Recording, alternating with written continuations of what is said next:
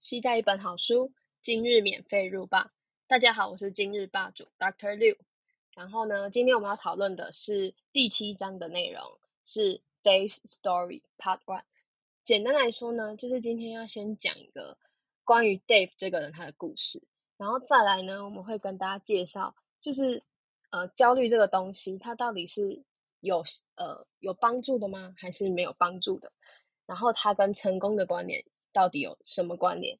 在第三个重点就是，呃，是有研究基础的假设，就是说这个 anxiety 到底对我们，呃，anxiety 它的程度呢，到底要低、中、高，然后才对我们会比较有效，这样子。好，那我们就开始今天的内容。好，那首先呢，就是要先跟观众们分享一下这个作者里面他在第七章节的一开始，他就讲到关于 Dave 这个人。那 Dave 这个人呢，先跟大家简介一下，他是一个就是这一本书作者的一个个案。然后呢，他其实会去找他的原因呢，就是因为他有有时候会 get panic attack。简单来说，就是他会有时候会恐慌，突然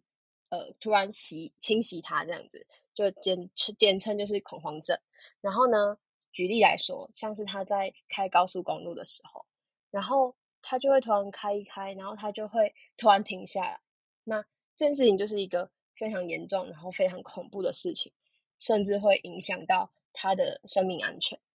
那再下一个例子呢，就是他跟他的女朋友，就是个案跟他的女朋友呢，去吃寿司店的时候，然后他就突然就是一样，就是 panic attack，然后之后他就，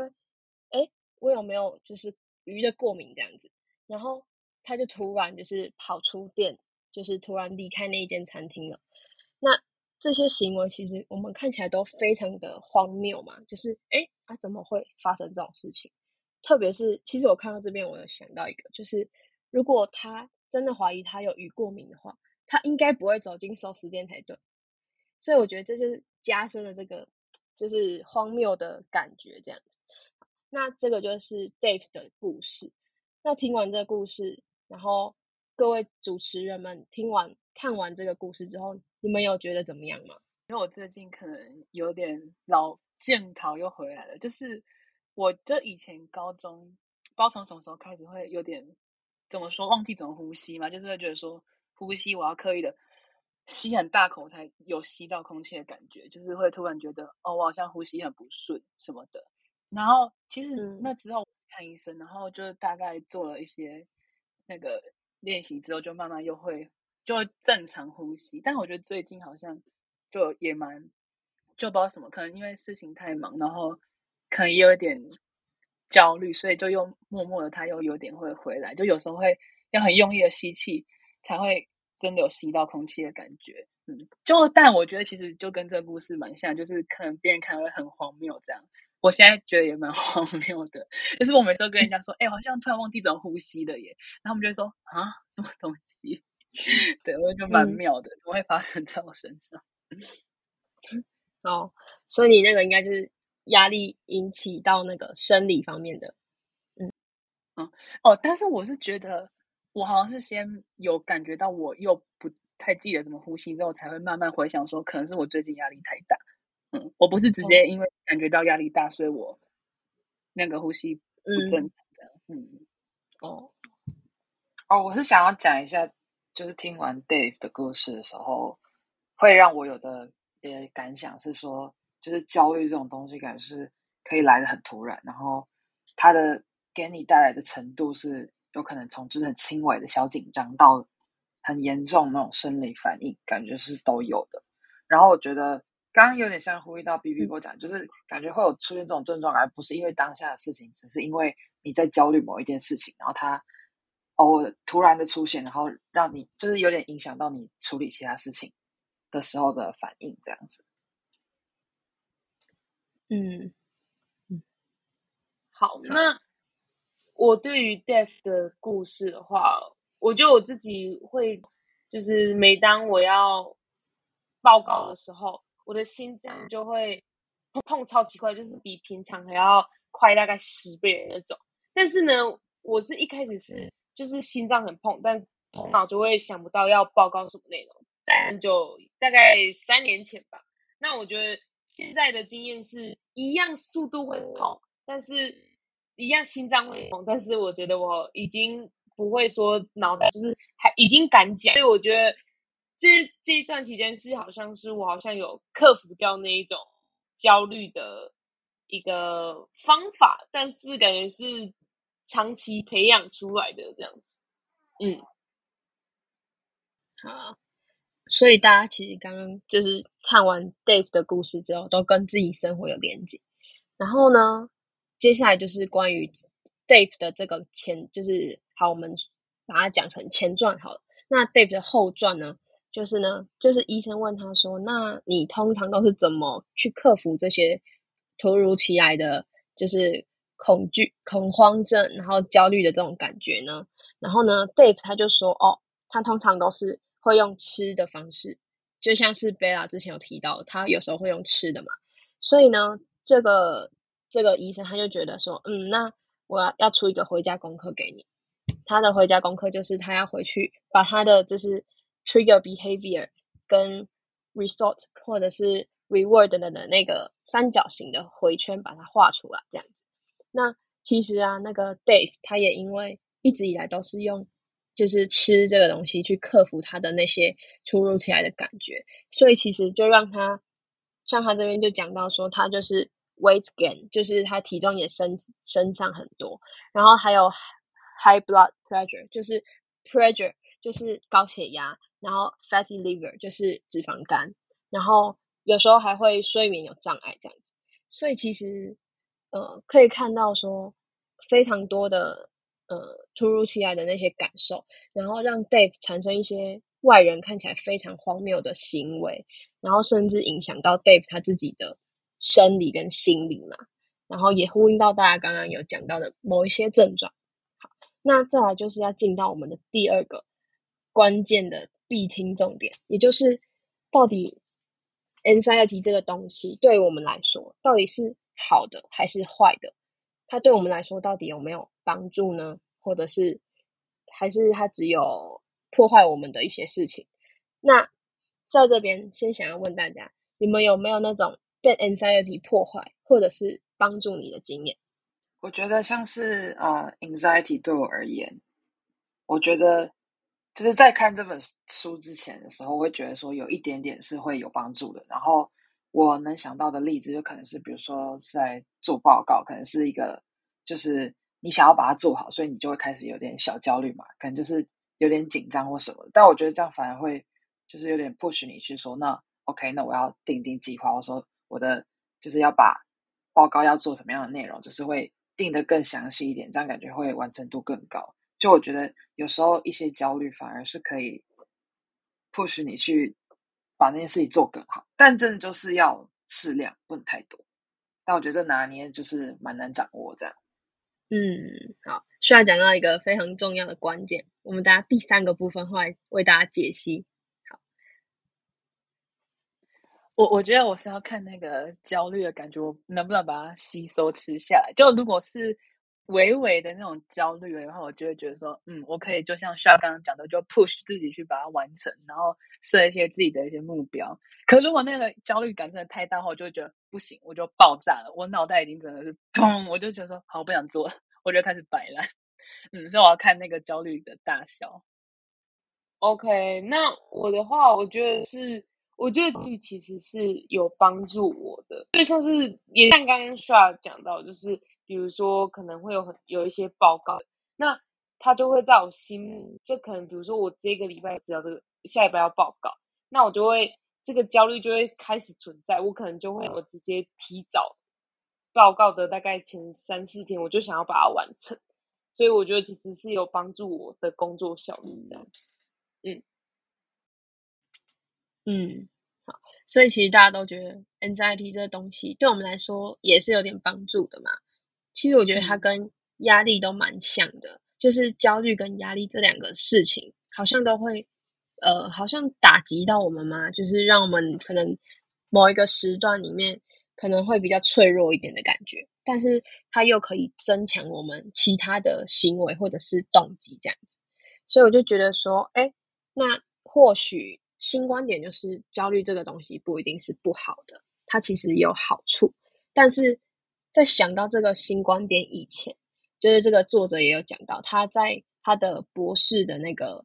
mentor，就是那个什么指导教授，他就跟他说一个一句话，叫做 “true, true and unrelated”，就是呢，某一些看起来很有连接的，像是 x 跟 y。他们两个之间假设是有连接的，我们都以为他们两个是有连接的，但其实他们会不会没有任何连接呢？就像是呃，我们会把 anxiety 带给我们的感觉跟我们的成功连接在一起，但会不会 anxiety 跟我们的成功之间完全没有任何一点关联？其实这件事情是作者在这一章的后半段就是持续去提到的东西，对，然后。想问你们看到这个地方的时候有没有什么感觉？就是，哎，他竟然会这样子，好像突然把我打脸了一下。你看，大家刚刚就是都分享了，就是哦，那个焦虑帮助我什么什么啊，这样子，然后压力对我来说是好的。结果突然，哎，true true and unrelated 这样子。我觉得我就是，就我一看书就是照顺序看下来，我看到这这个环节的时候，我的反应就是内心就是。日本人惊呼：“嘿，马吉！”就是真的是非常的，就是有点震惊。就是，哎，我一直觉得，就是感觉焦虑就是等于成功啊，就是你有焦虑感，就是会不许你成功这样。但他讲的那个 “true true unrelated”，就是就是也很合理，就是我有种被说服的感觉，就是是没错，就是是就是你有焦虑，真的不代表你有成功，只是大家都会有点自己自动把这两件事情连在一起。因为大家不会想说要把这两个个别个别去讨论，就可能觉得说你有压力，加上我觉得可能是大家平常生长的环境，或者是文化，或者是平常大家教导的事情，就是说你努力认真就会成功。那你如果要努力的话，你就是会需要压力，会需要付出一些牺牲或什么的，所以感觉大家都会自动把就是你的焦虑跟你的成功是连接在一起的，这样对。但其实就是。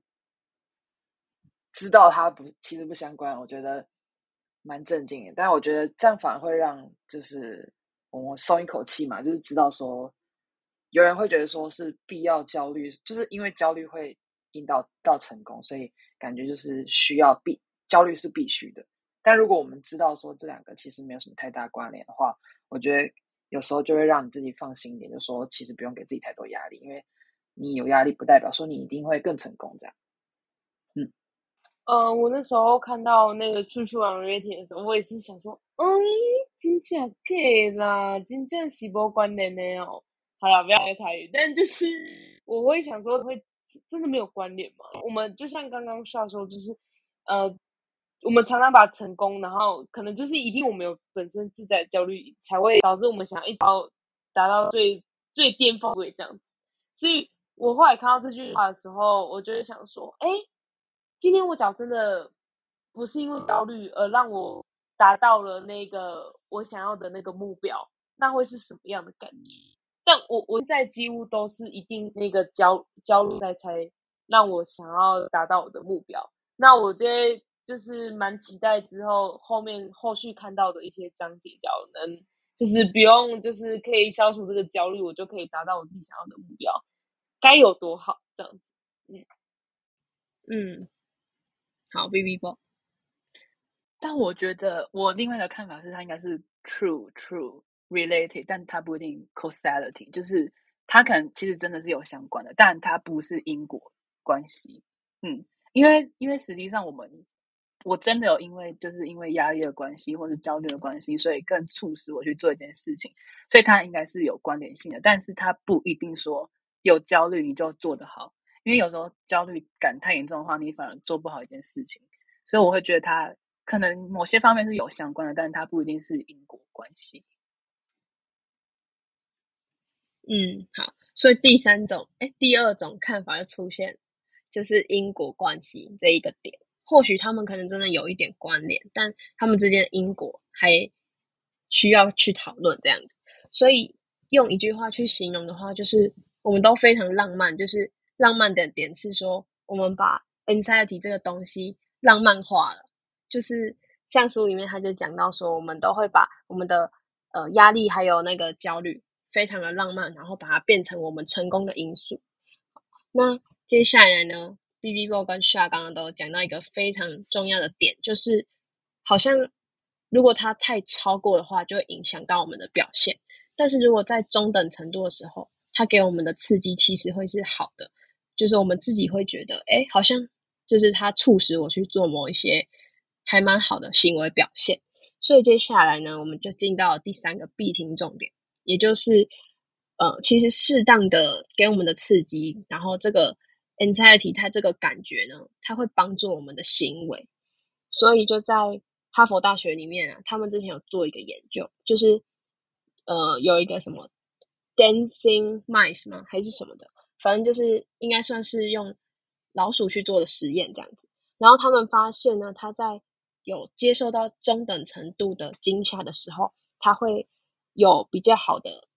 任务的完成的表现这样子。所以就验证了说，哎，其实，在中等程度的这种刺激、这种 anxiety 之下呢，会帮助我们去。更完美的展现我们本来应该完成的任务，但一旦超过了那个中等的界限之后，就可能太高，就会就像是刚刚讲，打击到我们自己，然后反而去影响我们原本的原始表现。所以不知道大家听完，就是听到这边之后，有没有去想一下，说自己的之前的行为表现呢？有没有那种呃太过于有压力、太过于焦虑，或者是？几乎没有焦虑啊，几乎没有压力的情况下，然后自己的行为表现就被去影响了。那观众朋友也可以跟我们一起思考这件事情。好，那这书里面呢，他就讲到一句话，就是 “A little anxiety is good for performance, a lot of anxiety not so much”，就是有呼应到了刚刚的讲的这个，就是中等程度对我们来说是好的一件事情。那讲到这边呢，我们今天的内容也快要进入到尾声了。第三个关键必听部分之后，就是另外三位主持人呢，有没有去想到一些人生中曾经有过的经验？就是哎，你发现说好像真的在中等程度的刺激，然后让你觉得好，我现在有感受到压力，但这个压力不多也不少的时候，我觉得要是。中度的压力的话，我觉得对我来讲，时间的，就是这段事情的时间长度蛮重要。如果它是一个，就是一个比较尴尬程度，可能就是它什么两个礼拜、三个礼拜，我觉得这种这种就很容易，原本是适度的焦虑，然后但是因为你可能太提提早开始焦虑的话，可能会不小心变太严重。那如果是那种可能是一个礼拜内，我觉得我可能就可以比较好掌握。自己的自己的焦虑程度，这样对，所以你可以掌握你自己的焦虑程度。应该不是说如果时间可以的说他感觉比较不会变化幅度那么大，就是它的变数比较小。至少我可以就是，对我觉得时间长度可控性想到感觉是感觉是变数之一这样。那经验是就是我可能不是用时间走。我可能是，比如说我在台上，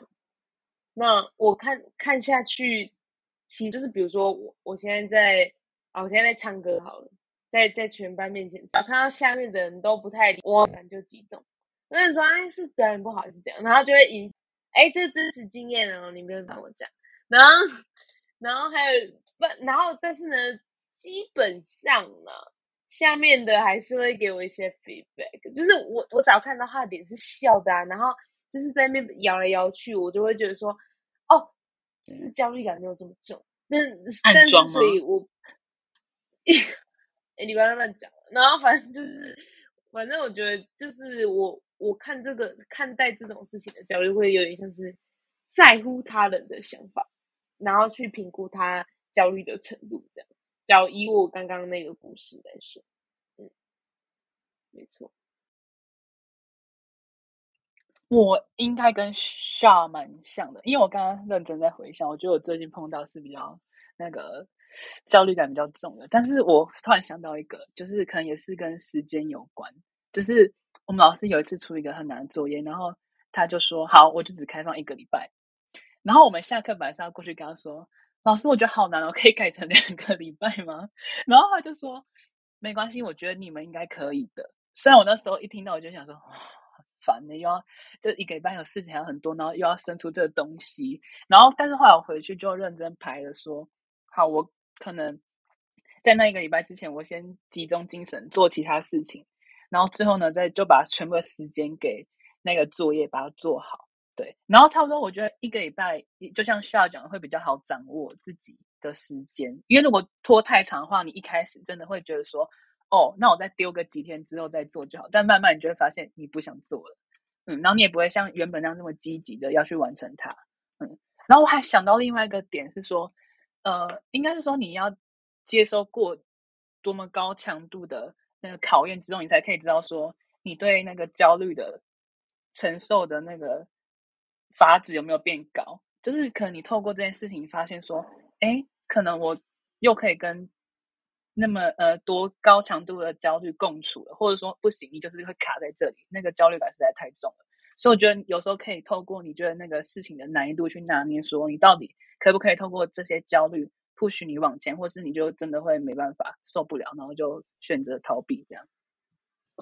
嗯，所以还有时间因素，然后难易度事件的难易度，还有跟经验，嗯，经验。很多哎，嗯，好，那我刚刚突然想到一个，就是我自己的经验，就是我们这学期有一个很大的报告，然后是一个魔王老师的报告，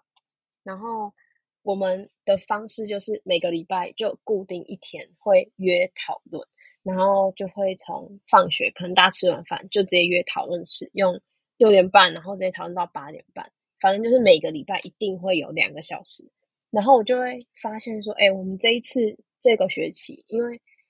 共事的人几乎都没有变嘛，那这个报告也没有比较简单，它可能还会比较难。但我觉得说，哎，好像有比较稳定一点，然后那个进度也一直很稳定的在走，所以我就觉得说，应该是呼应到这一个就是中等刺激这样，就是每个礼拜给你来一个两个小时的刺激这样子，我就觉得，嗯，好像还蛮适适合的。因为如果我觉得哦，如果一个礼拜提升到四个小时，我就觉得哦不行，太多了，太多了。然后所以我就觉得说，哎，我看到这里的时候就想到这件事情，就这个报告。然后每个礼拜就是一定要一个时段这样去刺激我这样。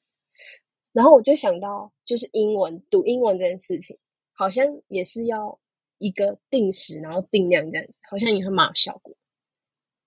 那需要嘞，需需要。我刚刚突然想到另外一个点，就是会影响焦虑程度，感觉是就是那那件事情到底是不是在你的掌控范围内？就假设，因为刚刚是听到大哥哥讲的时候，突然想到，就假设这件事情是你以前做过，只是这一次可能是稍微有一点点变化，那可能在你的掌比较在你掌控内的话，你可能就焦虑程度不会那么大。但如果你是重新挑战一个完全未知的领域，或者是一个对，就是一个很大的挑战的话，那可能对你来讲。相对焦虑程度就会比较容易有起伏，对。就如果是做自己平常已经擅长事，感觉就会比较轻松一点，这样。嗯嗯，我也同意这个，就是那个熟悉程度也会影响。好，好，那大家都分享完，就代表说，啊，B B 我还有话想说，好。我我刚才也突然想到一个，就是你刚刚讲到英文嘛，我就想到我们之前就是要参加一个比赛，然后它是全英文那种 case study，就是每一天连续两个礼拜，就是要花一个小时到一个半小时跟老师讨论。嗯，我就觉得说，我发我想到还有一个，就是你在那个过程中有没有发觉到你做这件事情是你有兴趣的？嗯，如果你有兴趣，你就会觉得那些焦虑其实不是很重要的事情，你就会慢慢觉得还蛮有趣的。嗯。嗯，大家就越讲越多那个因素，还有那个衍生的后果，衍生的衍生出来的感觉，这样好。那不过呢，我们大家分享完了，就代表说我们今天的讨论也已经进到尾声了。那最后呢，就再再次的跟观众复习一下，首先就是关于 Dave 的故事，然后再来呢，就是 anxiety 对于我们到底是一个成功的因素吗？还是它没有关联，或者是它没有因果关系呢？欢迎大家去呃，在听完之后去想想看。那最后呢，就是你有没有感受过那种中等程度的刺激，然后帮助到你完成某些事情的经验呢？那以上呢，就是我们这个礼拜的分享啊，大家拜拜。拜。拜拜。